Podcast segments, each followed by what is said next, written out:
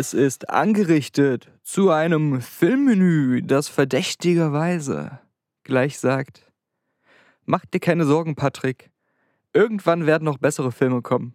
Ich, ich, verspreche es dir. Mach dir keine Sorgen. sag's mir doch seit Jahren. Don't worry, Patrick. Don't worry, Darling, kann ich ja auch äh, sagen. Wir kennen uns ja schon ein paar Jahre.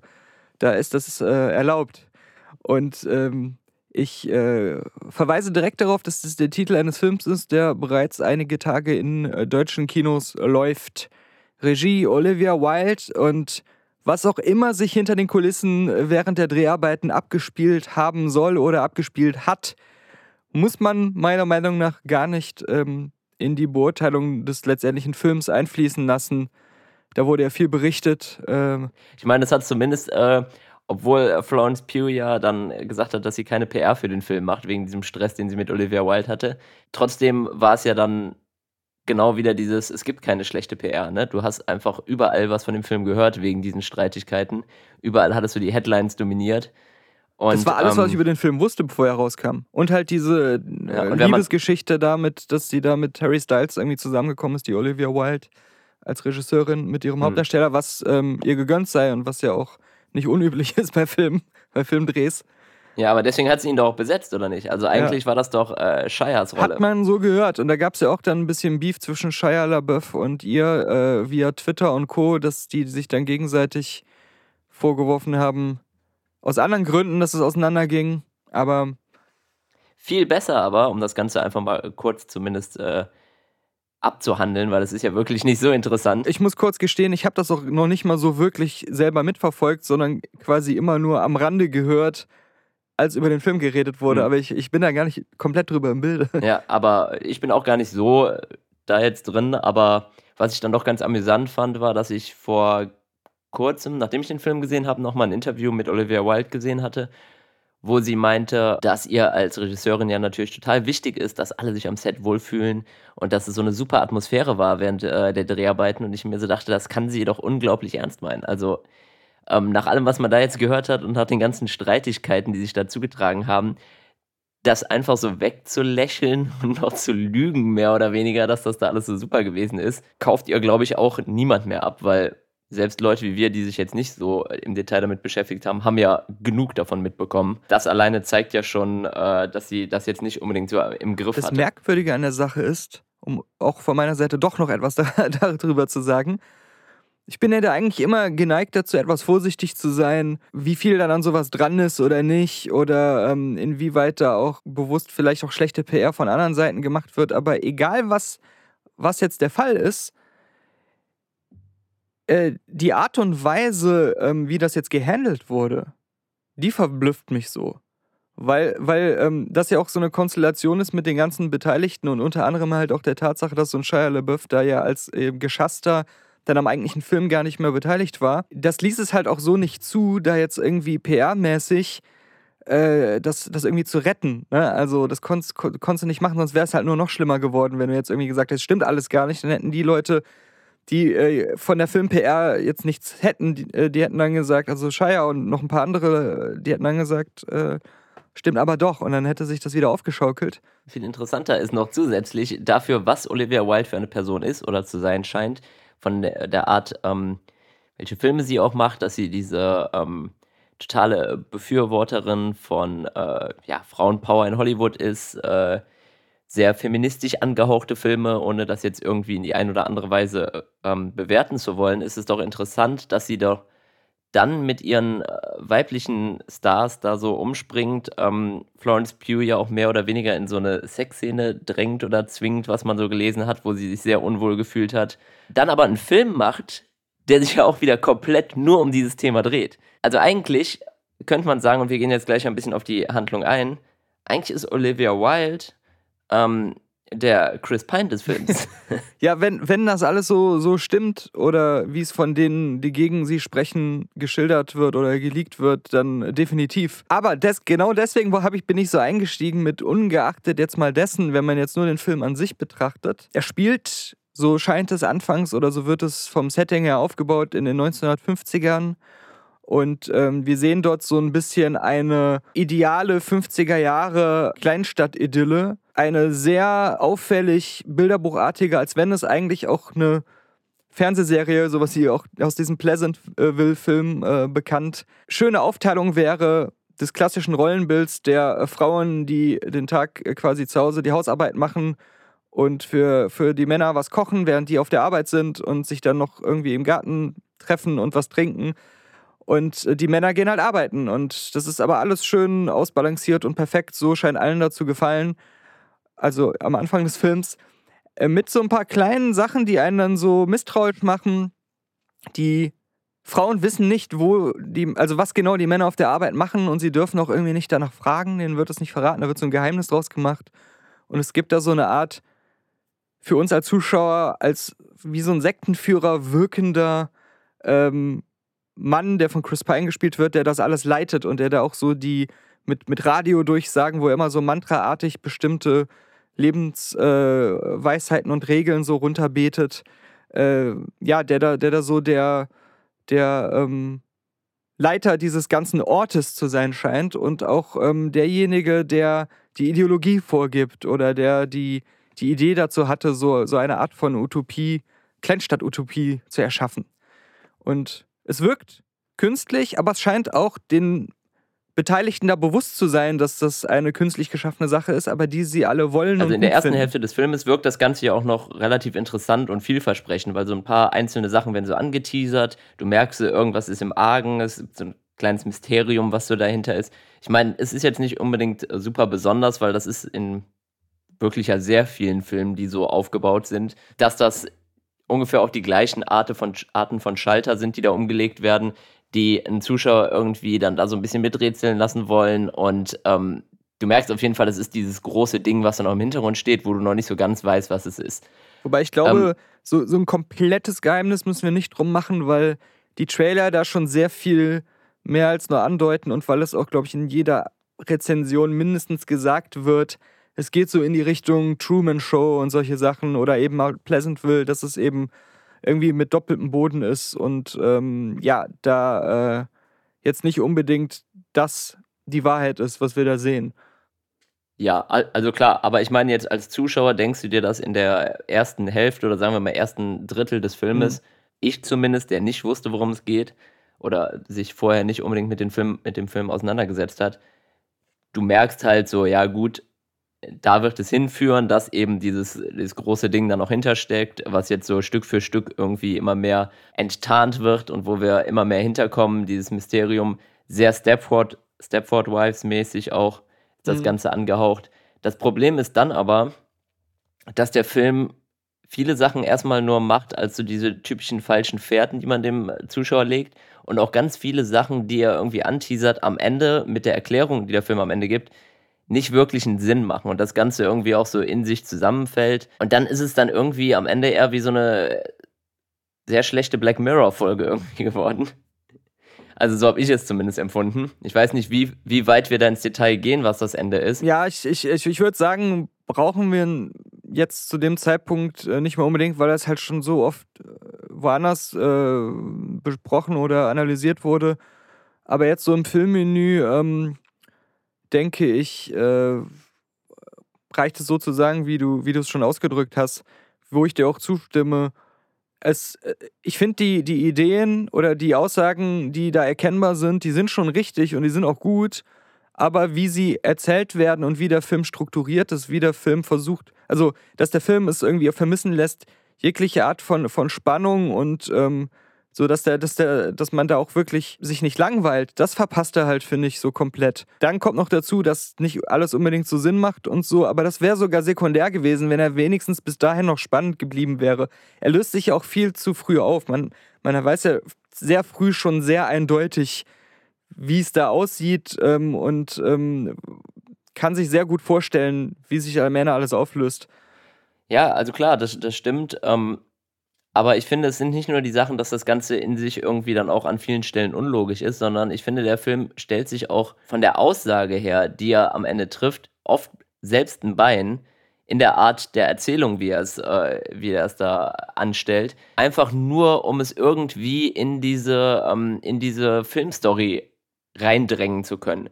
Und das ist auch irgendwie so schwierig an manchen Stellen, weil wenn du dann im Nachhinein so das ganze Bild betrachtest, dann denkst du dir so, naja gut, aber für das, was Olivia Wilde jetzt aussagen will, und ich habe ja am Anfang schon vage gesagt, in was für eine Richtung es geht, hätte dann nicht die ein oder andere Sache ein bisschen besser erzählt werden sollen? Hätte man dann vielleicht auch nicht mehr bei Figuren, bei bestimmten ähm, Ideen oder Antrieb, den Figuren da in dem Film haben, da nicht an der einen oder anderen Schraube noch drehen können, gerade was auch die Frauen dort untereinander angeht.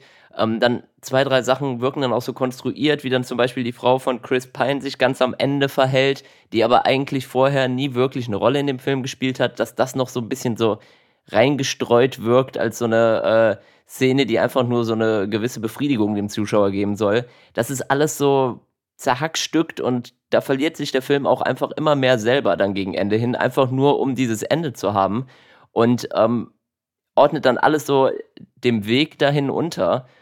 Und ja, dann, dann, kommt, dann kommt diese Spannung nicht auf, von der du eben gesprochen hast. Dann ähm, fragst du dich als Zuschauer auch viel zu oft so, hä, das, das macht doch jetzt irgendwie gar keinen Sinn oder das ist alles total bescheuert. Und dann macht der Film eben noch das, was du, was du auch eben meintest, dass er viel zu früh das Ende vorwegnimmt. In so einer eher unnötigen Szene, also das hätte man auch noch viel weiter nach hinten verschieben können, um da zumindest für den letzten Akt die Spannung noch ein bisschen weiter aufrechtzuerhalten.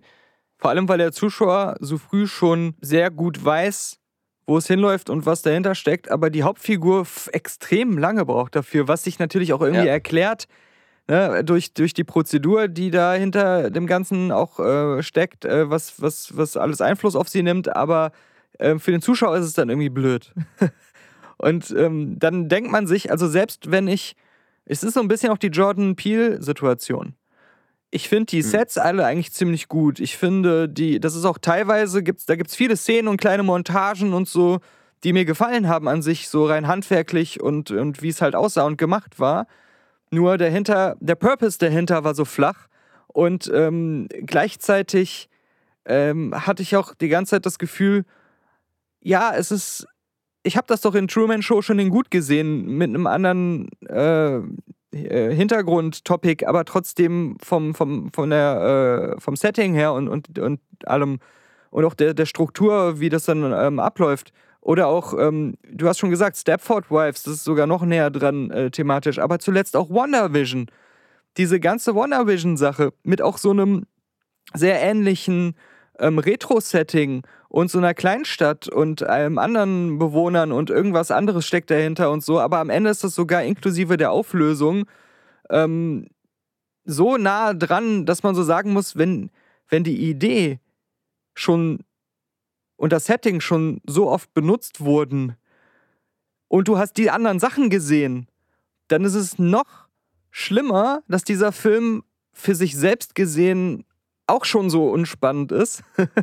weil mhm. du dann gleichzeitig weißt, wie viel besser es woanders schon war. Oder zumindest ein bisschen origineller, weil WandaVision fand ich jetzt auch nicht super, aber das war zumindest mit mehr eigenen Ideen gespickt. Und dieser Film hier hatte irgendwie gar keine eigenen Ideen.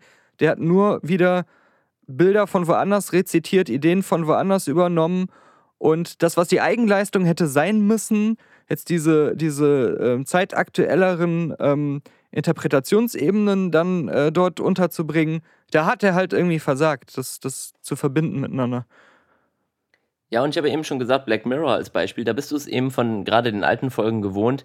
Du kriegst etwas präsentiert und dann gegen Ende der Folge hin hast du so dieses, diesen Aha-Moment, mhm. äh, wo dann irgendwie alles einen Sinn ergibt und du diesen Bezug zur, äh, zum, äh, der aktuellen Gesellschaft auch hast, in, irgendwie mit moderner Technik verbunden. Ähm, und das ist hier genau das Gegenteil. Du hast hier gegen Ende, dass das Ganze eher zerfällt.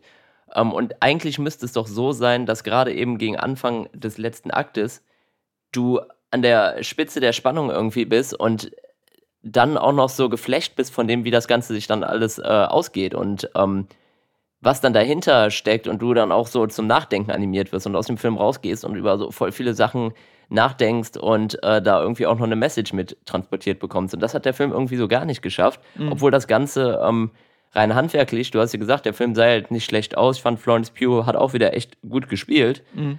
Ähm, es wirkte ja auch hochwertig, wie so ein, wie ein Kinofilm halt. Aber wenn man, und ich fand gerade eben mit Abstand betrachtet, wirkt der Film einfach immer schlechter. Ähm, wo ich rausgegangen bin aus dem Kino, dachte ich noch so, also ich fand ihn äh, echt nicht gut, aber ich fand ihn bei weitem nicht so schlecht, wie ich ihn jetzt heutzutage, also heute finde. Mhm. Ähm, mit diesem Abstand, weil mir eben so viele Sachen aufgefallen sind, die im Nachhinein keinen Sinn ergeben, weil mir eben diese ganze Message auf die Art, wie sie erzählt wird, einfach nicht gefällt von, von der Art, wie das gemacht wird, weil das hätte man weitaus klüger gestalten können, auch genau in dem Setting weitaus klüger machen können. Mhm. Und das ist irgendwie, weiß ich nicht, alles nicht so super rund und gut geschrieben gewesen, sondern es wirkt alles eher so dieses, ähm, es muss unbedingt zu diesem Ziel führen und alles andere ist egal. Ja, oder dass, dass irgendwie Olivia Wilde ähm, davon ausgegangen ist, dass, äh, dass in dem Zustand vom Konzept her als, als, als Film ähm, schon total äh, beeindruckend und, und durchdacht wäre. Dabei ist das irgendwie so das allererste Draft der Idee, die man dann so noch nicht verfilmen würde, sondern wo wahrscheinlich irgendwie Christopher Nolan noch ein halbes Jahr lang oder über mehrere Jahre, während er andere Filme macht, noch ähm, überlegt, okay, wie könnte man das aber noch austüfteln? Wie könnte man das noch irgendwie zu einem spannenderen mhm. Film machen? Und genau sowas hat gefehlt. Und da sind wir, glaube ich, auch wieder bei Booksmart, weil Booksmart hat uns ja gefallen und vielen anderen auch. Ähm, ja. Und ich glaube, da hat sich, also das, das sind ja sehr unterschiedliche Filme und da zeigt sich bei solchen Vergleichen von ein und derselben, in dem Fall Regisseurin, bei Männern ist das aber auch oft der Fall, dass dieses Genre-Hopping oder, ähm, oder manchmal auch, ich glaube, das ist nämlich so ein Film, den sie von Anfang an lieber gemacht hätte, sofort. Äh, oder wo sie glaubt, dass sie solche Filme ähm, gerne machen würde, weil sie sie selber gerne guckt. Ähm, das, das geht nicht immer so leicht einfach so. Also da gibt es auch manchmal Regisseure und Regisseurinnen, die haben so in manchen Genres mehr ihre Stärken als in anderen. Und ähm, ich, ja, es, es, wirkt auch alles einfach komplett so überambitioniert. Mhm. Ja, ähm, überambitioniert ja, und underdelivered. Ja, der Jordan Peele-Vergleich trifft es da schon ganz gut, der ja auch aus, der, aus dem Comedy-Sektor eigentlich kommt mhm. ähm, und da seine Erfolge hatte. Aber. Aber der ja, hat besser also, drauf, ähm, zumindest in, den, in gewissen Momenten eine Atmosphäre aufzubauen, die spannend ist. Und der hat es auch besser drauf, finde ich, ähm, Bilder und Szenarien zu erschaffen, an die man sich dann wenigstens erinnert. Oder die irgendwie nicht ganz so ähm, nur generisch Hat zumindest eine eigene, eine eigene Handschrift auch ja. filmisch gesehen. Und ähm, jetzt bei Olivia Wilde, auch wenn wir ja gesagt haben, das Ganze sieht nicht schlecht aus, es wirkt aber eben so, als wäre es eher so eine Kopie von anderen Filmen. Mhm. Und du erkennst nicht wirklich deine eigene Sache, gerade eben, wenn du es auch mit Booksmart vergleichst, das sind ja komplett unterschiedliche Filme. Also mhm. da wird wahrscheinlich niemand drauf kommen, äh, dass die beide von ihr sind. Aber ja, am, am Ende, du hast es ja, glaube ich, auch schon eingangs gesagt, einfach ein Film, den den ich niemandem empfehlen würde, obwohl Booksmart eben ein Film ist, den wir empfohlen haben, der ja auch gerade ähm, zu der Zeit eine so der, der lustigsten Komödien war, die trotzdem auch ganz, int ganz intelligent geschrieben waren und jetzt nicht einfach nur irgendwie so ähm, ein dummes Highschool-Ding war. Ja, und, und gerade ähm, deswegen, weil er auch eben intelligent geschrieben war, finde ich, ist das auch eher ein guter Film, wenn wir jetzt wieder zurückkommen auf irgendwie Female Empowerment und ähm, gegen Konvention, Konventionen ankämpfen, der da irgendwie mehr beigetragen hat und auch mehr zu sagen hatte, bloß halt nicht so äh, oberflächlich ähm, zusammenkonstruiert plakativ, als jetzt hier dieser Film, äh, Don't Worry Darling, der das einfach so versucht, dem, dem Zuschauer auch so sehr platt und viel zu simplifiziert ja auch dass sich das auch so gar nicht sinnvoll auf die Realität übertragen lässt, ohne dass es halt leicht angreifbar ist, weil es halt mhm. zu simpel dargestellt wird und, und, und es sich zu einfach macht, eine sehr, eine sehr komplexe Thematik irgendwie in einen sehr simplen Film zu drücken, finde ich, tut der der ganzen Sache weh und der andere Film hat, äh, ohne es so ähm, sich direkt ins Gesicht zu malen, ähm, das doch viel besser ähm, ja, äh, eigentlich am Ende ins Ziel getragen. Solche Impulse Und noch eine lustige Olivia Wilde äh, Anekdote zum Schluss. Mhm. In demselben Interview, was ich gesehen habe, sagte sie auch, dass ähm, sie sich selbst für den Film natürlich auch nur besetzt hat, weil sie hat das ja umsonst gemacht und sie hatten kein Geld mehr zur Verfügung, jemand anders zu nehmen. Also ja, gut, dass sie es gesagt hat, weil ich fand sie schrecklich. Female Empowerment äh, von Olivia Wilde, wem anders noch die Rolle wegzunehmen, die vermutlich auch umsonst bei diesem Film mitgedreht hätte. Ich, ich fand auch ähm, irgendwie sie tatsächlich, das war so krass. Ich habe die ganze Zeit gedacht, ja, so spielt jemand, der selbst Regie führt. Mhm. Ja. Also es war einfach, ähm, da, man merkte auch, selbst als jemand, der selber nicht Schauspieler ist, in den Momenten, in Szenen, in denen sie drin war, wie die, die, ähm, die Power Balance zwischen den Schauspielern in dem Moment nicht stimmte und dass das halt sich auch ausgewirkt hat auf die Synergie ähm, des Schauspiels äh, zwischen den Beteiligten. Ja, besonders eben auch, weil Florence Pugh so viel besser war als sie. Mhm. Und ähm, das hast du einfach in jeder Szene gemerkt, wo die beiden auch zusammen waren und besonders, wo sie auch nur zu zweit waren. Mhm. mhm. Ja. Es war fast schon dieser Julia Roberts äh, bei diesem letzten hier Film da, mit dem wir da rezensiert haben. Ich weiß gar nicht mehr, wie er hieß, da mit dieser Hochzeit. Wenn sie mit diesen ganzen. Ach ja, äh, dieser In Inselfilm. Ja, wenn sie mit diesen ganzen Jungspunden da geactet hat und sich noch so einen Spaß mehr oder weniger draus gemacht hat. Ja, genau. Über den wir vor ein paar Wochen erst sprachen und ihn schon wieder scheinbar nicht mehr den Titel parat haben. Ja, es ist auch ein sehr belangloser Titel. Okay, dann äh, ähm, lass uns, lass uns äh, keine Sorgen mehr über diesen Film machen und lass mich mal kurz von Smile erzählen. Äh, lass uns ein, ein, ein Lächeln ins Gesicht von Patrick aus Hürth zaubern, weil er Smile noch nicht sehen musste. Hm. Vielleicht auch künftig nicht sehen muss. du liebst ja solche Horrorfilme, die mit äh, visuellen, äh, übertrieben, äh, unglaubwürdig aussehenden CGI-Gesicht-Gimmicks hantieren und ja, sehr, sehr gerne sehr Jumpscares einsetzen. Sehr spezielle Art von Filmen. Da gibt es auch nur diesen einen anderen noch, den ich aber auch nicht gesehen habe. Ja. Aber Truth or das, was ich stimmt. davon. Den habe ich auch damals genau. allein rezensiert. Ja, aber was ich von beiden Filmen gesehen habe, reicht mir schon zu wissen, dass ich hm. das garantiert nicht gut finde. Also, äh, Smile ist ein äh, Horrorfilm, wo auch wieder vom Trailer oder einfach nur dem Beschreibungstext her inhaltlich schon alles gesagt ist, was der Film zu bieten hat. Es handelt sich äh, bei diesem Film um einen Fluchfilm, Patrick. Ein Fluchfilm. Eine, Fluchfilm. eine Psychiaterin ähm, hat zu Anfang des Films eine Patientin bei sich, so eine, so eine Notfallsituation, die äh, glaubt, verfolgt zu werden von einem Dämon, der sich quasi immer verkleidet als Leute, die sie kennt und ähm, ihr immer näher auf die Pelle rückt, weil es ein bestimmtes Datum gibt, an dem sie sterben muss. Und äh, bis dahin sieht sie diesen Dämon immer wieder halt in Person von anderen Menschen um sie herum, meistens Leuten, die sie kennt. Und er ähm, verzieht aber dann immer seine Fratze zu einem Lachen, einen ganz breiten, riesigen Lachen, das gruselig aussehen soll. Du erinnerst dich doch sicherlich noch an sowas wie The Grudge oder The Ring und solche Filme, habe ich tatsächlich als erstes eben dran gedacht, als du Fluchfilme sagtest. Selbst die mittelmäßigen Kopien von The Ring und The Grudge und sowas, und The Grudge ist ja, glaube ich, auch, das ist ja alles äh, auf japanischen Vorlagen basierend gewesen zu der Zeit, als diese Horrorfilmwelle war. Meistens ja so Nachahmer von Sachen, die es vorher schon gab, aber die haben sich immer in Erinnerung und deswegen waren sie auch selten so ganz scheiße und man hat sie meistens doch gerne einmal geguckt. Haben sie sich noch Mühe gegeben, dass es über den jeweiligen Fluch oder Dämon wo die Hauptfiguren mit befallen sind oder von dem sie verfolgt werden. Final Destination kann man ja auch noch dazu zählen, so die ersten Teile zumindest oder vielleicht auch nur den ersten. Ähm, da gab es noch ein Konzept irgendwie herauszufinden, so nach welchen Regeln spielt das, wie kann man das vielleicht austricksen ähm, und sein eigenes Leben vielleicht doch noch retten. Und ähm, meistens gab es dann sogar noch so eine Hintergrundgeschichte, irgendeine Tragödie, die sich mal abgespielt hat, wie dieser Fluch entstanden ist oder dieser Geist oder dieser Dämon, wie auch immer. Oder eine Mythologie. Wenn wir jetzt mal auch zu den wirklich tatsächlich sehr guten Filmen gucken, selbst ein Hereditary ähm, kann man ja noch im weitesten Sinne dazu zählen. Der hat ja ein, wirklich eine, eine Fülle an Symbolik und aus der echten ähm, Welt gegriffene äh, Legenden und Sagen und ähm, Dämonen, die es mal in der Folklore gab und sowas. Und jetzt, und wir hatten das in den letzten paar Jahren halt sehr oft, ne? Unter anderem auch bei dem The Grudge Remake. Nee, war das The Grudge? Nee, das war, oder? Doch. Doch, das war The Grudge, nee, genau. Moment, was? Der hieß. Ja, Doch, doch. doch, doch, doch, ja. doch. Hm. Oder ähm, hier auch äh, dieser, ich erinnere mich da auch nicht mal an den Titel mit dieser App, ne? Diese Todes-App. Diese, was auch so ein, so ein Fluch oder so ein Dämon war.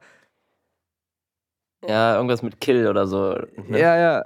So, Ja. die, diese Filme sind plötzlich nur noch Jumpscare und so äh, CGI Monster-Effekt und Geistereffekt-Filme, die sich diese ganze, sei sie noch so minimale Storyarbeit, so komplett schenken, aber dann beim ähm, Gore oder bei den Schreckeffekten oder solchen Sachen halt auch nicht delivern. Also selbst da nicht wirklich originell, gut oder wirkungsvoll sind.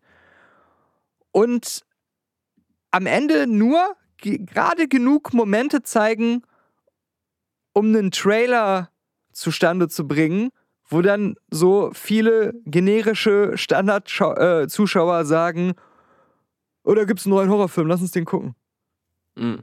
Und mehr scheinen die gar nicht zu versuchen. Und dann guckst du den im Kino und selbst wenn du schon im Vorhinein aufgrund des Trailers das Schlimmste befürchtest, kriegst du eigentlich was noch viel Scheißeres, als du selbst dann erwartet hast. Und das ist Smile.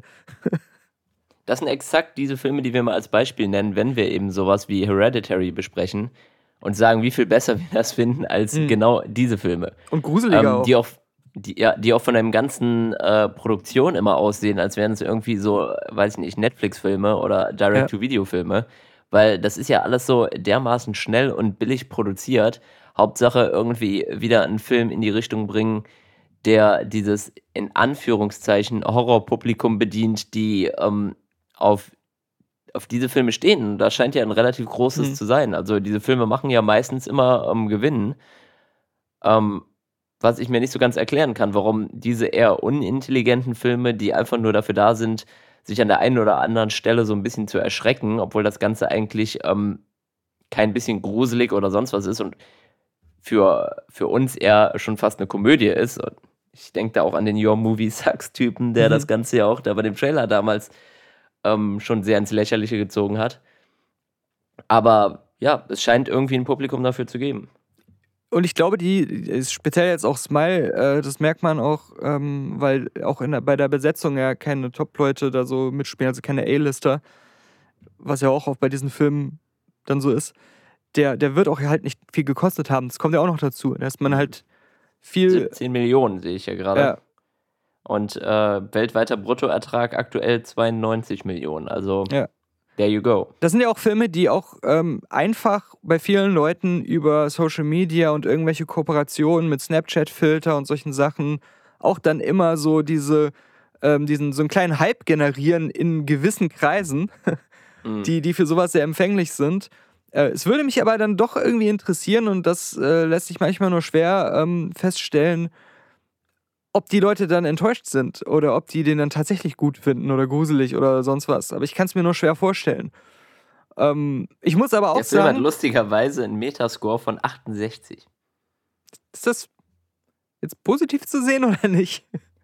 Äh, ja, ja, was heißt positiv zu sehen? Ich finde jetzt, nach dem, was ich gesehen habe und was du Hm. jetzt geschildert hast, finde ich das hoch. doch deutlich äh, zu hoch. Ja, gut, aber das, äh, ich habe ein paar positive Kritiken auch gesehen und gelesen.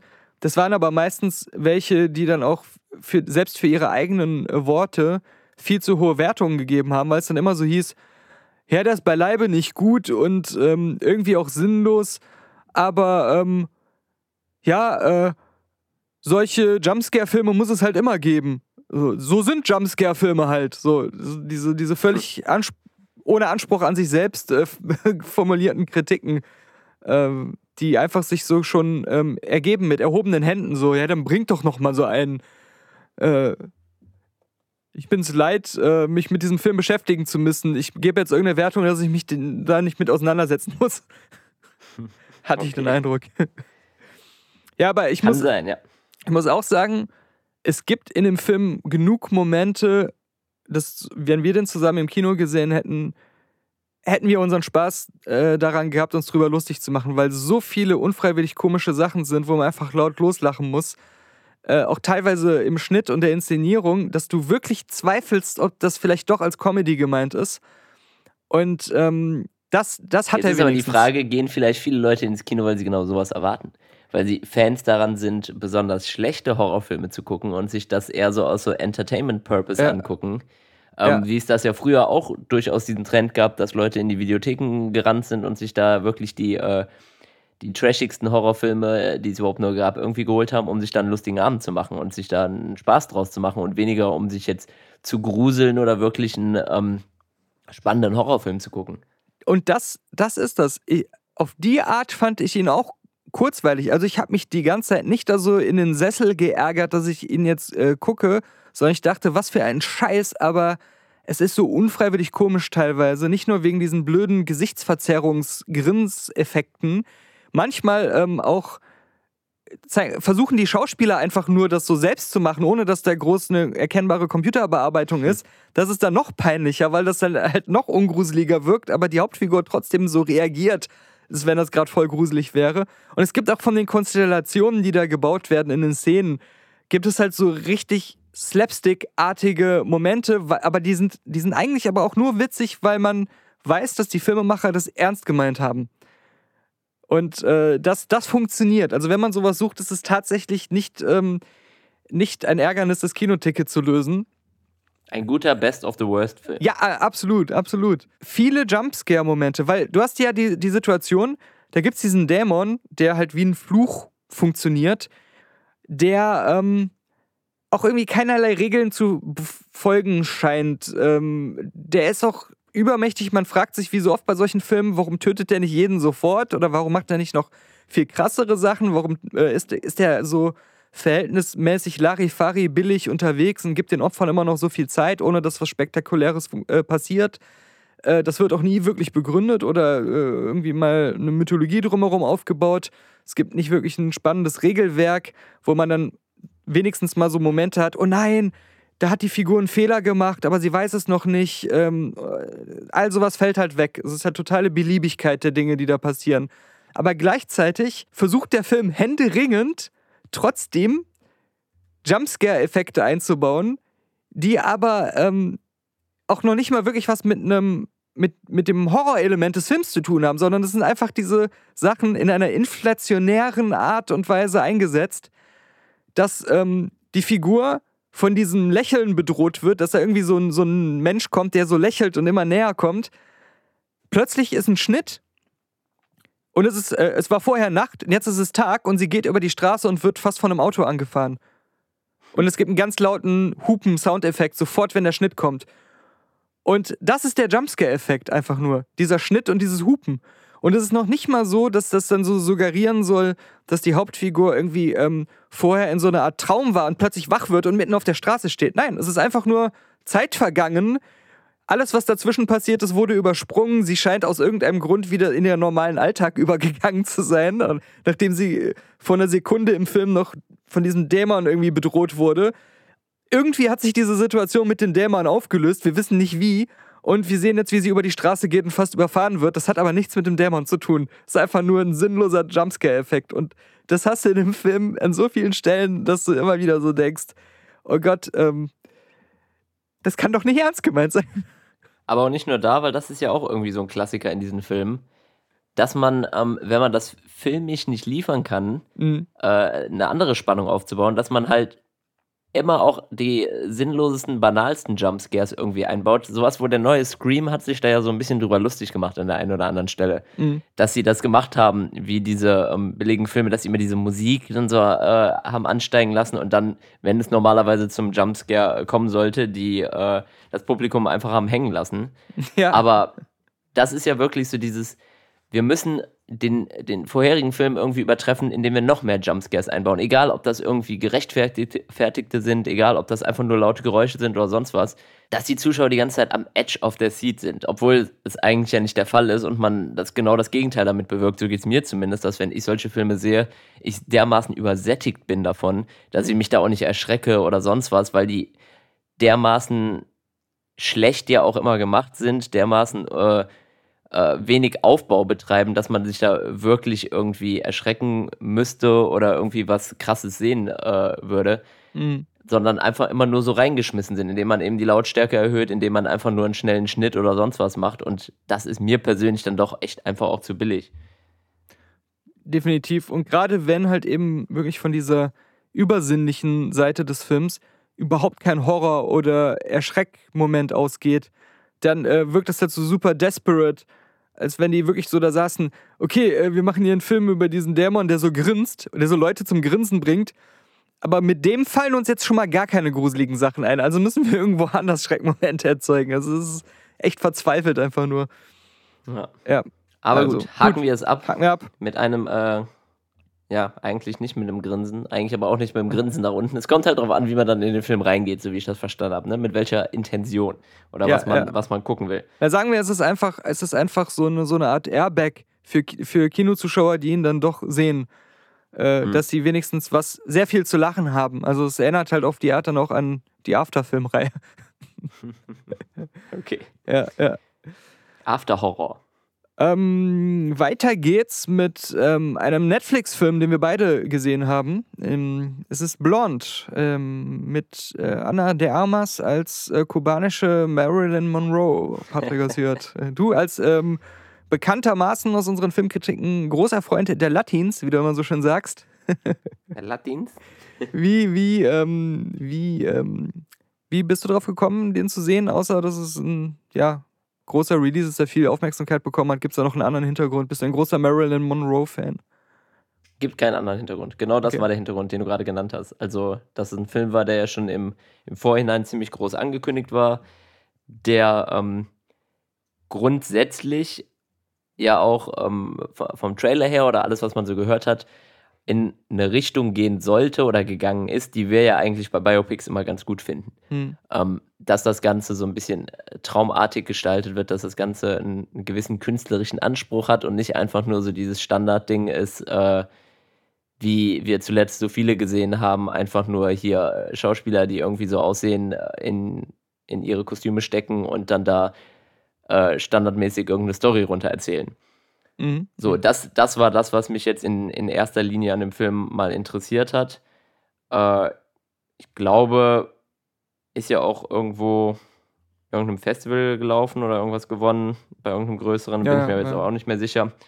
Aber ähm, ja, es hat mich schon so ein bisschen verwirrt, sage ich mal, dass das Ganze nur auf Netflix äh, erschienen ist und gar nicht ins Kino gekommen ist. Mhm. Also das war, das war wirklich der, der Hauptgrund, warum ich dachte, den, den gucke ich mir an, weil er gerade eben auch dann für die Filmkritik interessant ist. Ich wusste das im Vorfeld nicht, äh, habe das dann auch erst während des Guckens des Films äh, dann nebenbei so gelesen. Es ist ein Marilyn Monroe-Film, du hast ja auch schon gesagt, es ist nicht wirklich so ein Biopic, ähm, einfach nur das Leben irgendwie nacherzählt oder auch noch nicht mal so eine Episode ihres Lebens nacherzählt, sondern es basiert auf einem Roman, der wiederum eine fiktionalisierte Version von Marilyn Monroe ähm, als Hauptfigur hat, wo dann bestimmte Aspekte ihres Lebens, aber dann auch wieder viel Spekulation und selbst dazu gedichtetes zu so einer eigenen Geschichte gewoben wurde. Und ich habe da aber irgendwie ein Problem mit bei dem Film jetzt, ich kenne das Buch ja nicht, ähm, dass es einerseits doch dann wieder zu viel aus dem realen Leben, wovon man auch weiß, weil man es ja auch schon in unzähligen anderen Verfilmungen und Berichten und Dokus gesehen hat, dann doch wieder aufgreift und, und einbaut, dass es auch für Leute, die das nicht wissen, so wirken könnte, als wenn das doch so ein richtiges Biopic, das nicht fiktionalisiert ist, ähm, wäre. Es hat dann auch wieder zu wenig Eigenständiges, um diesen Effekt zu erzielen, dass man jetzt eine tolle, neu erfundene Geschichte sehen würde, die für sich selbst stehen kann. Und auf der anderen Seite wird von Marilyn Monroe selbst eine sehr fast nur negative Version dessen gezeigt, wie wir sie als, ähm, als, als äh, Außenstehende sowieso schon kennen. Also dieses, dieses, was man von außen halt von ihr einerseits als diese Ikone, ähm, aber andererseits auch die tragischen Hintergründe, die man nachher erfahren hat. Das ist so alles diese, diese, ähm, diese News-Version von Marilyn Monroe, diese Kino- und News-Version. Aber, und, und das ähm, kann man ja auch machen, aber ich habe das Gefühl, nichts davon äh, ist jetzt das, was wir nicht schon tausendmal besser gesehen haben und ähm, gleichzeitig macht, es, es macht nichts fiktional eigenes, was ich gut fand, aber ich habe auch nicht das Gefühl, ich kriege eine gute, einen guten Eindruck von Marilyn Monroe, der mich jetzt weiterbringt oder der irgendwie sehenswert gewesen wäre. Ich finde irgendwie nicht, dass man das machen kann, weil ich finde, wenn der Name draufsteht von der Person und diese Person kann sich nicht mehr wehren, weil sie tot ist und mit der wurde auch sicherlich genug irgendwie schon getrieben, was das Ganze angeht. Äh, aber dann einen Film zu machen, der offensichtlich äh, in vielen Teilen äh, fiktiv ist und ähm, du hast ja gesagt, auf diesem Buch auch basiert. Und das Ganze aber nicht innerhalb des Filmes irgendwie zu kennzeichnen, finde ich ehrlich gesagt schon auch eine ziemliche Frechheit ähm, gegenüber so einer bekannten Person das zu machen. Man möchte sich irgendwie nur vorstellen, dass man das Ganze hier mit, weiß ich nicht, äh, wem macht, äh, sei es hier, keine Ahnung, Johnny Cash, Elvis oder sonst was, wo wir Biopics zuletzt, was heißt zuletzt, äh, Johnny Cash natürlich schon was länger her, aber gesehen haben, wenn man da einfach so einen Film machen würde, wo dann einfach äh, was komplett anderes, extrem Negatives über diese Person erzählt wird. Und dieser Film ist jetzt bei Netflix wahrscheinlich auch wieder so, dass den äh, super viele Leute gucken, die das Ganze dann für äh, bare Münze nehmen und haben jetzt für immer eben dieses Bild auch im Kopf, dass Marilyn Monroe genau dieser Mensch gewesen ist und dass er alles auch so auf Fakten basiert, was sie da gezeigt äh, bekommen haben. Und ich finde, das grenzt schon auf eine gewisse Art an Rufschädigung. Also ähm, nicht, dass mir das Ganze jetzt so super wichtig wäre oder Marilyn Monroe äh, kann es auch egal sein, weil sie eben schon lange tot ist. Aber ich finde, diese, diese Art, sowas zu machen, hat irgendwie schon einen bitteren Beigeschmack, weil so wirklich korrekt finde ich das nicht. Und ähm, das, finde ich, kann man dann auch nicht unbedingt mit, mit, mit Kunst nur erklären. Ähm, oder muss es zumindest am Anfang irgendwie des Filmes äh, klar irgendwie ähm, kennzeichnen, dass das Ganze nicht nur auf wahren Sachen bege äh, begeben ist, sondern auch äh, fiktive Sachen drin hat, weil immerhin werden eben die ganzen echten Namen benutzt von, von nicht nur von ihr, sondern ja auch von allen anderen Leuten, die sie in ihrem Leben so begegnet ist, äh, sei es Partner, sei es Familie oder sonst was. Ja, also und ob man es jetzt kennzeichnet äh, oder nicht, ich finde, der Unterschied ist vor allem eher, dass die ähm, gezeigten Szen Szenerien und, und ähm, Abschnitte der realen Person ja hier auch immer ganz klar die Vorlage waren für das, was wir sehen. Und wir haben jetzt nicht so eine Situation wie bei ähm, Spencer, den wir so geliebt haben. Dieser traumartige Symbolcharakter, der sich auch irgendwie ehrlich anfühlt oder zumindest so, als wenn sich mit der, mit der Realität auseinandergesetzt und die irgendwie übersetzt wurde. Aber da ist es ja auch einfach symbolisch für diese Zeit in ihrem Leben gewesen. Und es hätte sich ja, ja. auch theoretisch genauso zutragen können. Also, oder hat es vielleicht auch, man weiß es eben nicht, was da hinter verschlossenen Türen passiert ist. Da hat sich jemand damit auseinandergesetzt, genau wie, wie wird sie sich dann wahrscheinlich gefühlt haben? Also es ist auch immer ganz klar zu erkennen, dass da irgendwie so ein Autor oder Autoren sich wirklich auseinandergesetzt haben mit dem Ganzen und nicht irgendwie eine, eine, ähm, eine Art Schm Schmähung nur betrieben haben, von dem sie eigentlich wissen müssten, dass das ähm, sehr weit weg sein, nur sehr weit weg sein kann von allem, was da dann als Vorlage man sich so anzieht. So, aber vor allen Dingen ja auch gleichzeitig damit Geld machen oder eben auch Publicity machen, dass es ein Film eben mhm. über Marilyn Monroe ist. Ähm, wenn es jetzt so diese super interessante Geschichte oder das super interessante Skript gewesen wäre, hätte man sie ja gar nicht Marilyn Monroe nennen können. Also müssen. Du hättest ja auch einfach eine junge äh, Schauspielerin aus der Zeit äh, zeigen können, die dann genau diese Struggles irgendwie durchlebt. Aber nein, es muss ja dann Marilyn Monroe sein. Das Ganze wird auch ähm, überall in der Presse geschrieben, Anna de Armas als Marilyn Monroe. Du hast natürlich wieder überall die ganzen Marilyn Monroe-Stories, die dann ähm, dir da äh, präsentiert werden auf, auf allen möglichen äh, Seiten. Und das dann aber zu machen und auch mit keinem Wort irgendwie groß in den Vordergrund zu stellen, dass das Ganze aber zum Großteil erfunden ist, ist eben echt nochmal eine andere Sache, als das jetzt bei Spencer der Fall gewesen ist.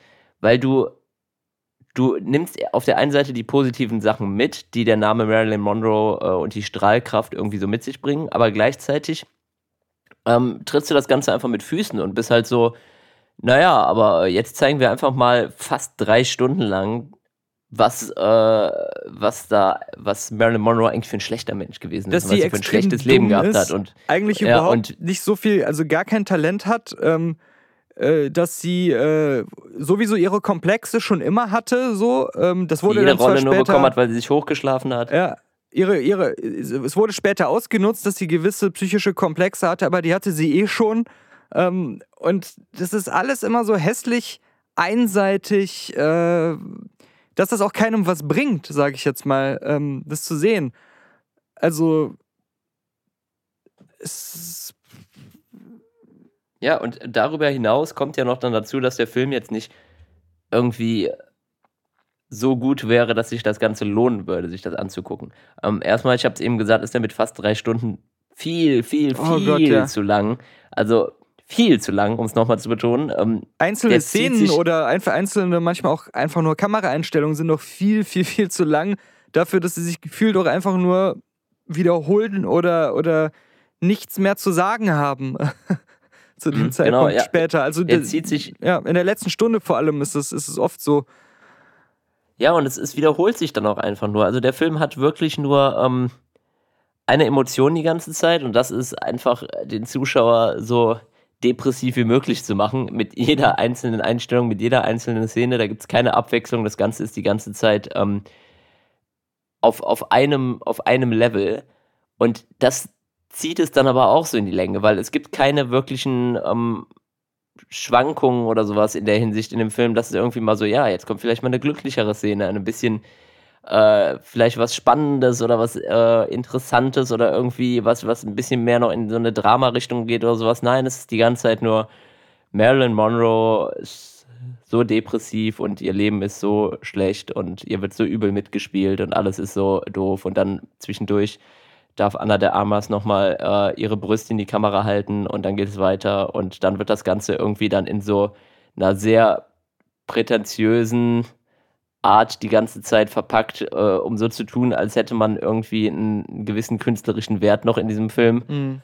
ähm, was aber auch nie irgendwie zu den jeweiligen Szenen passt oder Ja, das- irgendwie einen das- be- bestimmten Hintergrund noch hat, sondern einfach nur so wirkt, als, ach, das habe ich mal in dem Film gesehen, das sieht ganz cool aus, mache ich jetzt mal sowas, mache ich jetzt mal hier äh, das Ganze in schwarz-weiß, mache ich hier mal irgendwie eine andere äh, Aspect Ratio oder sowas. So diese ganzen Sachen. Oder zeige Ähm, ich hier einfach mal so eine Abtreibung durch das Geschlechtsteil von Marilyn Monroe hindurch oder sowas. Ja, genau, ja. Und das ist ja alles, ähm, also es gibt da wirklich einige Momente, die sind einfach nur, wirken auf mich einfach nur unnötig, explizit und vulgär, nur um den Film irgendwie zum Gespräch zu machen. Es war schon, also es war schon hart, das mit anzusehen, fand ich. Ich meine, wir hatten schon, schon kurz drüber gesprochen, nachdem du den Film gesehen hast.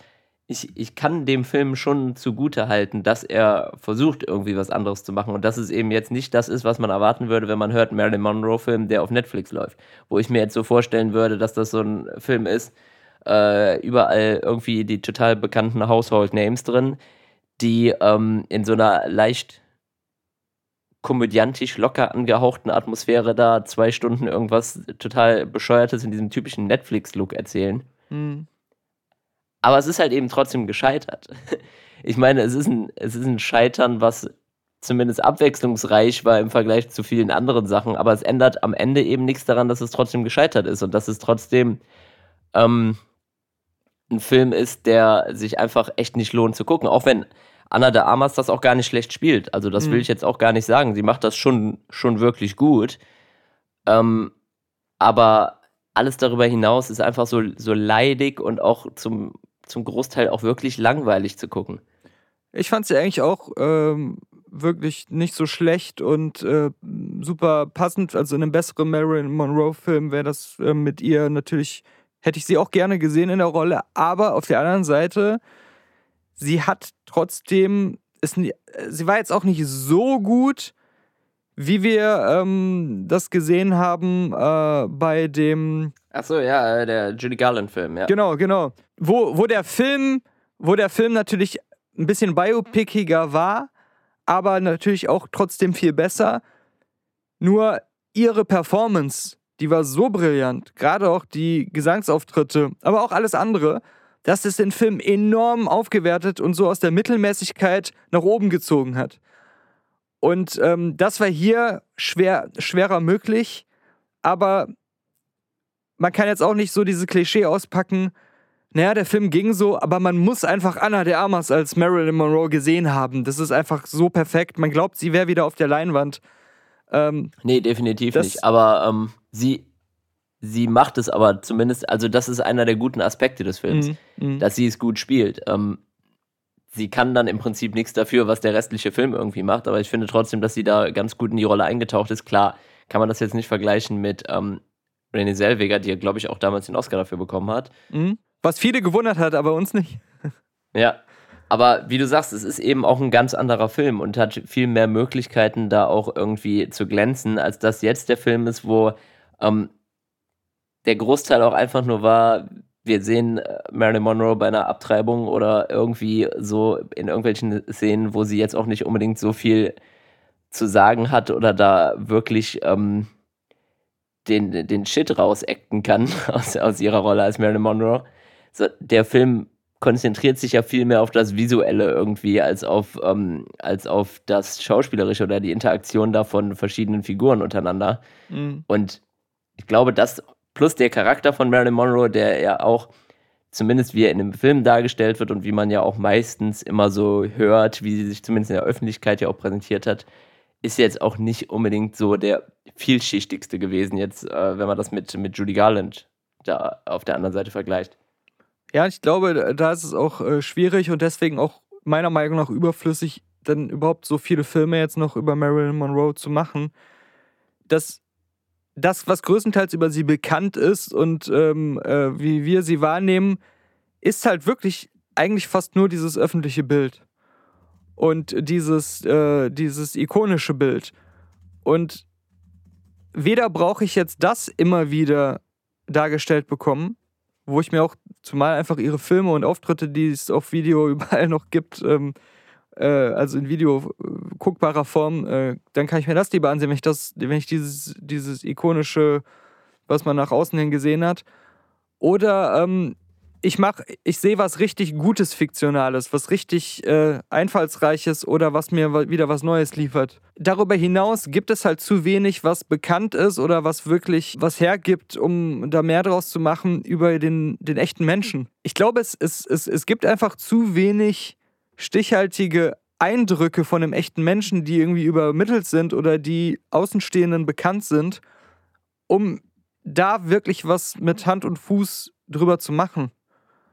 Mhm. weil sie eben so stark in, der, in dieser anderen Person als Marilyn Monroe in der Öffentlichkeit nur existiert hat und das auch immer das ist, was alle von ihr wollten, weiß man vielleicht auch gar nicht so viel darum, wie sie jetzt wirklich sonst war. Oder, ähm ja, aber das wäre doch vielleicht wirklich der interessante Film gewesen, weil mhm. man hört ja oft auch so von so Bekannten, die sie hatte oder Freundinnen, die sagen, ähm, dass sie eigentlich ja total die andere Person gewesen ist und total die starke Frau auch war, die viele Sachen ja auch einfach nur für die Öffentlichkeit so gemacht hat und so ihre Rolle kreiert hat. Das wäre doch vielleicht ein viel interessanterer Film gewesen, wenn man schon sowas Fiktives erzählt, dass man äh, da irgendwie versucht, die, das Ganze ähm, mal zu betrachten und wirklich so ein neues Bild zu geben oder ähm, wirklich da auch einen interessanten Film zu erzählen, als jetzt sowas, was auch, was ja auch im Prinzip wirklich echt nur ein Großteil darauf ausgelegt ist, entweder den Zuschauer schockieren zu wollen, mit irgendwie besonders ähm, ja, freizügigen Sexszenen, freizügigen und langgezogenen Sexszenen, Abtreibungsszenen, brutalen Sachen oder sowas. Und ja, das, es schockt auch einfach nicht wirklich, wenn du, wenn du das, das haben wir ja eben bei den Jumpscares gesagt, wenn du das den ganzen Film nur machst, immer mhm. wieder, dass du das, deine einzige Intention ist, irgendwie den Zuschauer möglichst zu schocken, was, Marilyn Monroe äh, für, ein, für ein krasses Leben hatte, aber am Ende nicht wirklich erzählt hast, dass sie ein krasses Leben hatte, sondern immer nur so ähm, einzelne Situationen irgendwie äh, ja sehr voyeuristisch gezeigt hast, dann gibt einem das jetzt auch nicht wirklich viel, dass es, wofür es sich jetzt lohnt, so einen Drei-Stunden-Film anzugucken. Und vor allem, wenn du sie halt in den Szenen, wo sie nicht im Rampenlicht irgendwie steht, trotzdem die ganze Zeit so wahrnimmst, als wenn sie halt eben diese Marilyn Monroe wäre und nicht Norma Jean, wo der Film sich am Anfang so viel mhm. Mühe gegeben hat, dass wir uns das merken, dass sie echt der Name Norma Jean ist, weil er es irgendwie hundertmal gesagt hat. Immer wenn irgendjemand mit ihr als Kind gesprochen hat in den Anfangsszenen, wurde immer tausendmal an jedem Satz immer gesagt, Norma Jean dies, Norma Jean das, damit der Zuschauer sich das ja merkt. Aber ähm, sie war. Wissen halt, wir doch schon von Elton John. Das auch, ja. Aber das, äh, am Ende haben wir trotzdem die ganze Zeit nur diese, diese Marilyn Monroe von der, von, aus, ähm, aus dem Rampenlicht dann auch ähm, bloß gesehen. Und das ist halt ungefähr so. Und das Problem, finde ich, haben aber viele oder fast alle Sachen, die ich kenne, wo Marilyn Monroe irgendwie dargestellt wurde in Filmen oder Serien, dass, ähm, dass, dass das für mich als Zuschauer dann, und das finde ich langweilig und uninteressant ist, du siehst einen Film über irgendwie einen Clown und wenn er nach Hause geht, lässt er einfach sein Clownskostüm an, hat seine Schminke an und macht weiter seine Clownsspäße, als wenn er immer noch in, äh, im Zirkus wäre gerade. Mhm. Und ähm, wenn, wenn sowas äh, das Einzige ist, was, was möglich ist oder was den Leuten einfällt, dann sollen die sich ihre ähm, Marion Monroe-Filme äh, bitte ähm, ja. für sich behalten. ja, was sollen die? Die sollen sich die für sich behalten. Das, das kriegst du nicht mehr hin. Das kriegst Nein, du nicht mehr hin. das krieg ich hin. Ich glaube, die Statistik wird Netflix dann auch zeigen. Viele Leute haben diesen Film geguckt, aber nach einer halben Stunde abgebrochen. also ich glaube, der, der Casual Netflix-Zuschauer hat nicht die Zeit und Muße, sich einen Drei-Stunden-Film anzugucken, der alles andere auch als mainstreamig ist. Das muss man ja, muss man ja auch sagen, egal jetzt, ähm, mhm. Wie man den Film fand. So oder so ist er nicht mainstreamig. Und ähm, hat dann eben noch eine sehr unappetitliche Länge. Die und sollen ich glaube, sich den, ähm, in den Barsch stecken. in den Barsch, okay. ja, auf jeden Fall können wir auch nicht empfehlen, Ja. diesen Film zu gucken, auch wenn er irgendwie so frei verfügbar ist. Es hat mich aber sehr gewundert, dass es ähm, Regie von und auch Drehbuch von Andrew Dominic ist. Denn er hat einen meiner Lieblingsfilme gemacht: äh, The Assassination of Jesse James by the Coward Robert Ford.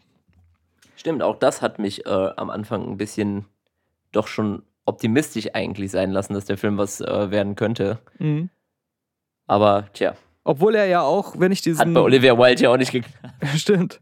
Äh, den Killing Me Softly, der ja auch von ihm war, den fand ich ja auch noch in Ordnung, aber selbst der war, ich glaube, die anderen Filme von dem weiß ich gar nicht, ob ich die gesehen habe, aber ähm, nie mehr rangereicht an den Jesse James Film. Da hört man ja auch immer, dass der auch nur so geworden ist, wie er geworden ist, weil der so eine sehr krass turbulente Produktion hatte und da so extrem viele Leute mit sehr viel Herzblut ähm, dabei waren, äh, die den Film quasi ununterbrochen zu retten. Und äh, Brad Pitt als Hauptdarsteller war auch total ähm, quasi selbst verliebt in das Projekt und Produzent. Ist ja, glaube ich, auch hier wieder mit Plan B, das ist ja seine Firma, Mhm. auch irgendwie beteiligt. Aber ähm, ich glaube, das war auch eine sehr besondere Konstellation, die dazu geführt hat. Das lag jetzt, glaube ich, nicht nur an ihm als Regisseur und, und Autor, wahrscheinlich auch da. Ja, aber so oder so, Anna de Armas scheint bei sehr vielen großen Namen in Hollywood sehr gefragt zu sein. Denn sie taucht ja immer mehr jetzt in irgendwelchen Sachen auf und besonders immer an Mhm. der Seite von, ja, doch eher be bekannten Leuten. Ja, sie hat seit ähm, spätestens Blade Runner äh, 2049 schon krass ihren Weg gemacht in Hollywood. Also, und wenn ich mal überlege, bei, bei dem letzten Mission Impossible ist sie ja auch, obwohl sie kaum im Film aufgetaucht ist, äh, von den meisten Leuten, die den gesehen haben, ob sie den Film mochten oder nicht, sehr gefeiert worden. Also, ähm, die wird sich, glaube ich, keine Sorgen machen müssen. Ja, das stimmt. Ja. Ich habe im Kino noch The Woman King gesehen, der auch seit ein paar Tagen schon läuft. Der Film handelt im Kern um die Agoji-Kriegerregimente des damaligen Königreichs Dahomey in den anfänglichen 1820er Jahren ähm, auf dem afrikanischen Kontinent.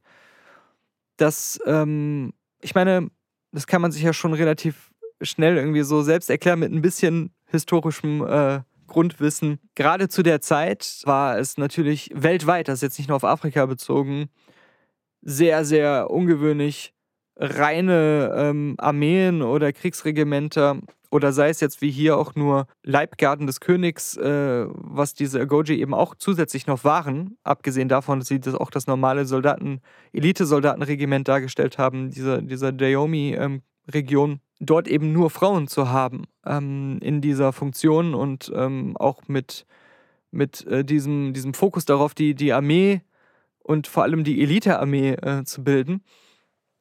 Das äh, hat auch insoweit von dem ikonischen Faktor her so weit gewirkt, dass sowas wie Black Panther tatsächlich auch als die Comicvorlage sich sehr stark davon hat inspirieren lassen. Und wir ja auch Elite-Leibgardenkämpferinnen äh, von Black Panther selbst ähm, noch gut in Erinnerung wissend aus, aus dem Marvel-Kinofilm und bald auch äh, im Sequel. Wir sehen das ja im Trailer, dass die Frauen da sogar eine noch größere Rollen spielen werden und vor allem auch als Kriegerinnen eine noch größere Rolle zu spielen scheinen. All das ist sehr stark, fast komplett inspiriert von eben diesen Agoji-Kriegerinnen. Also großes Alleinstellungsmerkmal jetzt mal in der realen Historie und auch hier im Film entsprechend im Mittelpunkt. Ich fange mal so an, als ich den Film gesehen habe und noch nicht so viel darüber wusste, über die wahren Hintergründe, fand ich, also ich habe schon geahnt, dass er jetzt wahrscheinlich nicht einen echten historischen, äh, eine echte historische Geschichte erzählt, dass es kein real fundiertes Biopic ist. Es kam mir da schon vor wie ein äh, fiktional geschriebener, sehr spannender und sehr gut gemachter und sehr gut geschauspielerter Film, der wie auch viele Western, ja, auf ein reales äh, Setting zurückgreift, auf ein historisches Setting zurückgreift, das auch historienfilmmäßig von den Kulissen her und den Kostümen und den dort gezeigten, ich sag jetzt mal, die, die, die so, ein Aufnahmeritual da in diese ähm, äh, Frauenarmee oder ähm, vielleicht auch ein paar Namen von Figuren, die, die Grundbegebenheiten ähm, zu der Zeit. Kolonialmächte fallen in Afrika ein, äh, der Sklavenhandel floriert. Dass das alles zwar schon aus der Realität gegriffen ist, aber der Film an sich eine fiktive, tendenziell auch eher für die Unterhaltung ähm, konzipierte, als, als, als spannendes Drama konzipierte Geschichte ist, ein daraufhin ausgerichteter Film ist und weniger ein historisch korrekte, eine historisch korrekte Darstellung der Begebenheiten, aber auch irgendwelcher Geschichten, die so passiert sind. Das ist mir schon irgendwie beim Gucken schnell bewusst gewesen und als das fand ich den Film wirklich sehr empfehlenswert und jetzt nicht so gut, dass man den unbedingt gesehen haben muss, aber eben durch das afrikanische Setting, durch diese echt bildgewaltig, in, mit tollen Choreografien, sehr, einer sehr authentischen Art, wie sie in dem Film in den Kampfhandlungen gezeigt werden, äh, wirklich beeindruckenden Kriegerinnen. Das alles, was ich gerade so aufgezählt habe, das beeindruckt, das ähm, ist, ein, ist ein Seherlebnis und das, äh, das macht den Film einfach so grundsätzlich sehenswert. Ich habe dann aber hinterher auch mitbekommen, dass viele Zuschauer, gerade schwarze Zuschauer aus Amerika, die mit dieser wahren Geschichte, mit der Kultur dahinter, dass viele von denen ich jetzt eigentlich vermutet hätte als Außenstehender, die sich jetzt erstmal freuen, dass darüber ein Film gemacht wurde, der auch sehr gut ist und der für ein breites Publikum gemacht ist, um das irgendwie näher zu bringen, alles. Es gab viel Kritik, dass die Zeit und auch dieses Königreich der Yomi, das wir da sehen, zu weichgespült dargestellt wird, dass zu viel von der eigentlichen Brutalität und ähm, durchaus auch der in der Realität wohl auch sehr, sehr grotesken Gewalt, die vorgeherrscht hat, von dem der Yomi erstmal selbst anderen Regionen und, und Einwohnern Afrikas gegenüber, also auch Schwarzen gegenüber, abseits der ganzen Versklavungsgeschichte, aber dann zusätzlich auch, was ihre Rolle im Sklavenhandel angeht, denn sie gehörten zu den Fraktionen, die aktiv Handel betrieben haben, sich auch selbst bereichert haben, indem sie Schwarze vom afrikanischen Kontinent eben verkauft haben, dort an die kolonialisierenden ähm, Invasoren und ähm, Unterdrücker. Ist natürlich auch letztendlich äh, differenziert zu betrachten, äh, wenn wir jetzt mal nur über das Historische reden, denn das Muster ist ja meistens die ähm, Unterdrücker äh, fallen ein und die Unterdrückten oder Teile der Unterdrückten ähm, werden so dann in diese Rolle gedrängt oder versuchen so für sich selbst einen Weg in eine bessere Situation zu finden, indem sie dann selber auch Unterdrücker werden für ähm, andere, die dann von ihnen im Stich gelassen werden, obwohl sie eigentlich zu ihnen gehören, aber ähm, letztendlich, das geht immer von den äh, einfallenden Mächten aus. Das ist ja, ähm, das ist ja ganz klar. Also ich will jetzt nicht hier irgendwie so eine Umkehrungsschuldgeschichte dann äh, da rein interpretieren, dass man das hier hätte zeigen müssen oder so. Das, das, das auf keinen Fall. Aber es geht den Leuten, die das kritisieren, die sich da viel besser mit auskennen, mit dem ganzen historischen, mehr darum, dass trotzdem die Rolle der Naomi in diesem Film zu sehr weichgespült und zu sehr runtergespielt wird. Ich muss auf der anderen Seite sagen, ich, ähm, ich respektiere diese Ansicht und äh, verweise nochmal darauf, dass ich selber da nicht genug drüber weiß, obwohl ich versucht habe, mir das anzulesen. Das ist ähm, aber jetzt im Rahmen der, dieser kleineren Filmkritik hier nicht in dem Ausmaß möglich für mich. Aber ich fand schon, dass der Film mit dieser kleinen Dosierung, weil er hat es halt nicht verschwiegen. Ja, es ist auch ein zentraler Bestandteil des Films, dass diese, diese Sklavenhandelsabkommen und dieser Menschenhandel auch zwischen den Dayomi und den Weißen, nenne ich sie jetzt einfach mal platt, äh, das ist in dem Film schon sehr stark drin. Aber ja, ich, ich, ich sehe die Verpopcornifizierung des Themas. Es ist kein 12 Years a Slave. Es ist kein, ähm, auch, auch die, die, die emotional harten, super brutalen Momente aus einem Django Unchained, den ich auch ähm, am Ende als Unterhaltungsfilm einstufen würde. Aber diese Aspekte sind dort aufs Äußerste brutal auch ähm, und emotional ergreifend viel stärker rauskristallisiert und viel, viel ähm, härter auf Leinwand übersetzt, als jetzt hier in diesem, in diesem The Woman King.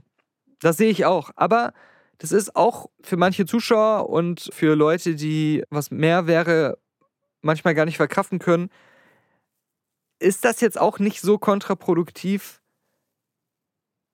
das grundsätzlich Schlechte zu erfahren und darin eingeführt zu werden, ohne gleich den totalen Realismus zu bekommen. Und ich finde,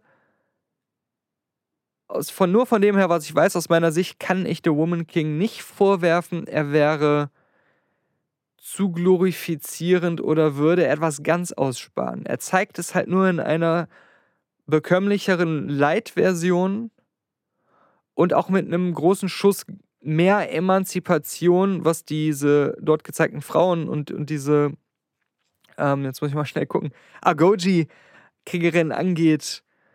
Es ist alles ein bisschen von den Charakteren her moderner, als es wirklich war, damit der Film als Drama funktionieren kann und damit der Film auch als ein für ein modernes Publikum zugängliches Mainstream-Drama funktionieren kann.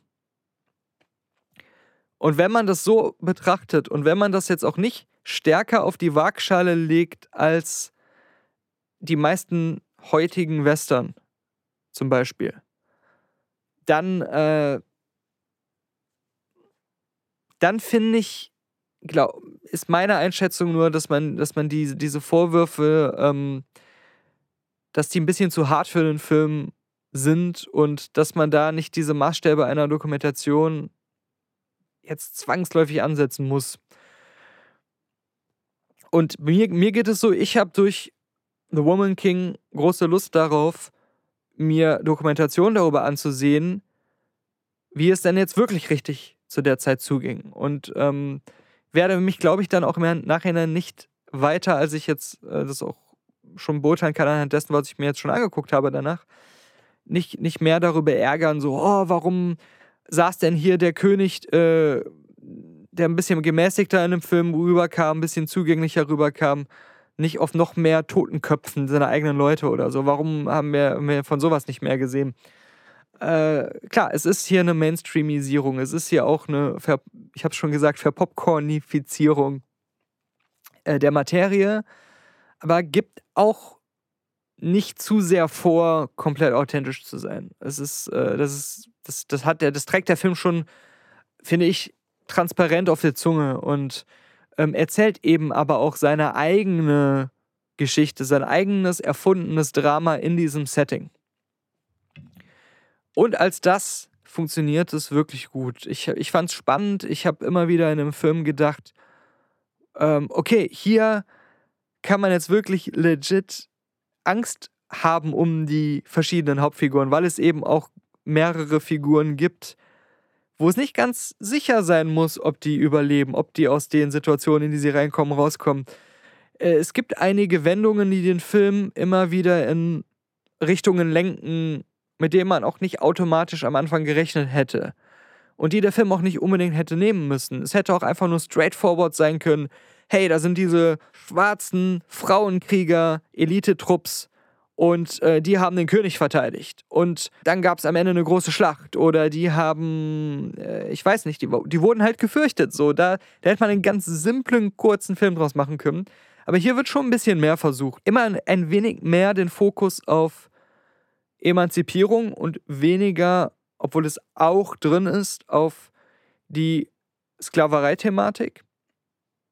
Und nochmal, ich glaube, das hat manche Zuschauer gestört die da in der Thematik sich besser auskennen und da auch einen engeren persönlichen Bezug haben zu ähm, der Kultur und dem Thema, kann ich auch total verstehen. Aber wenn man diesen, diesen Maßstab nicht selber hat, funktioniert es als spannender Film an sich wirklich, wirklich gut. Ist es ein Film, den man unbedingt sehen muss? Das nicht. Dafür ist er am Ende dann doch ein Tick zu, ja, zu wenig facettenreich, zu wenig, meinetwegen an der einen Stelle schockierend, an der anderen Stelle, äh, ja, also dass, dass, er, dass er etwas, etwas so richtig zu einem, zu einem Highlight irgendwie bringt. Er, er läuft doch vielleicht leicht enttäuschend am Ende aus, aber über die volle Laufzeit ähm, ist das Setting einfach immer noch so unverbraucht bei so einer Art von Hollywood-Filmproduktion also jetzt nicht nur Afrika an sich, sondern halt eben äh, so einen Film in Afrika so zu machen. Diese Kriegerinnen auch, da kann man sich nicht dran satt sehen, oder ich konnte es zumindest nicht. Fantastisch choreografierte Action-Momente, die wir da zu sehen bekommen, auch mit noch echtem Hand äh, zu Hand.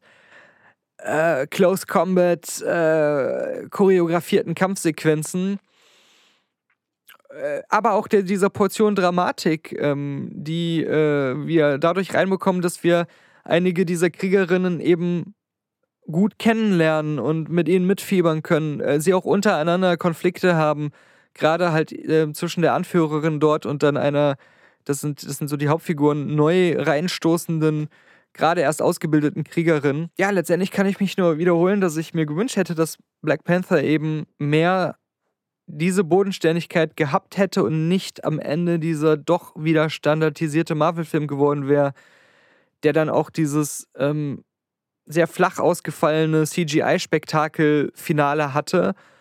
Und wo ich immer so ein bisschen einen Tick zu sehr mich so gefühlt habe, als wenn die durch die afrikanische Kultur ähm, geprägten Elemente ein wenig zu sehr in Richtung Ko Kostümfest gingen. Das fand ich nicht schlimm, das ist ja auch unterrepräsentiert an sich und gerade in solchen Popcorn-Superhelden-Sachen ist das fantastisch, wenn wir ähm, hier einen frischen Wind, zumindest visuell oder durch die äh, dargestellten verschiedensten Kulturen in, in solchen Filmreihen oder Universen oder einfach so Popcorn-Filmen dann auch haben. Aber ich habe es in The Woman King mehr genossen. Ich habe es mehr als Bereicherung und Erlebnis empfunden. Dadurch, dass eben auch echt vieles mehr echt gefilmt war, viel mehr reale oder halt für den Film echt gebaute Schauplätze. Ich glaube, sie haben da irgendwie diesen ganzen Palast äh, nachgebaut. Das, das macht schon was aus, was fasziniert. Hat mir Spaß und Spannung bereitet, hat Interesse bei mir geweckt für ähm, dieses Thema, für dieses ganze äh, Agoji, diese ganze Agoji-Legende, äh, ähm, wahre Legende oder zu Legende gewordenen äh, wahre äh, Kriegerschaft und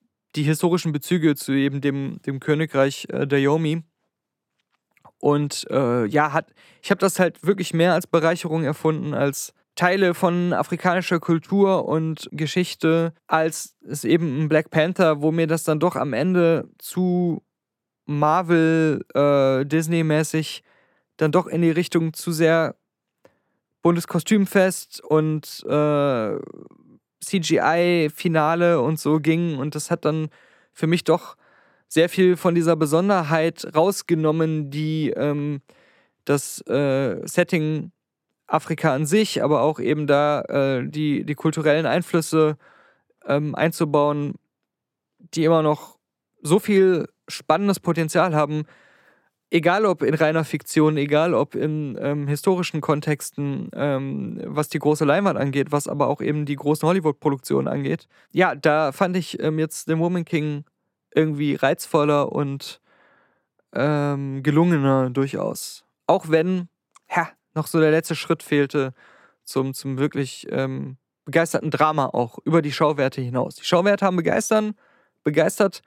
Das Drama war auch nicht schlecht, aber halt irgendwie nur so gut. Jetzt stell mal vor, dass dieses, ähm, soll gar nicht so doof klingen, aber relativ belanglose Filmmenü von den Filmen am Ende des Jahres äh, das ist, wo die meisten ähm, Oscar-Nominierungen kommen. Viola Davis, Florence Pugh und Anna de Armas für beste weibliche Hauptrolle nominiert sind.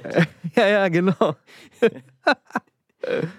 ich würde es doch nicht mal so unwahrscheinlich finden, aber es wäre schon irgendwie, es hätte eine gewisse Ironie. Ja, ja.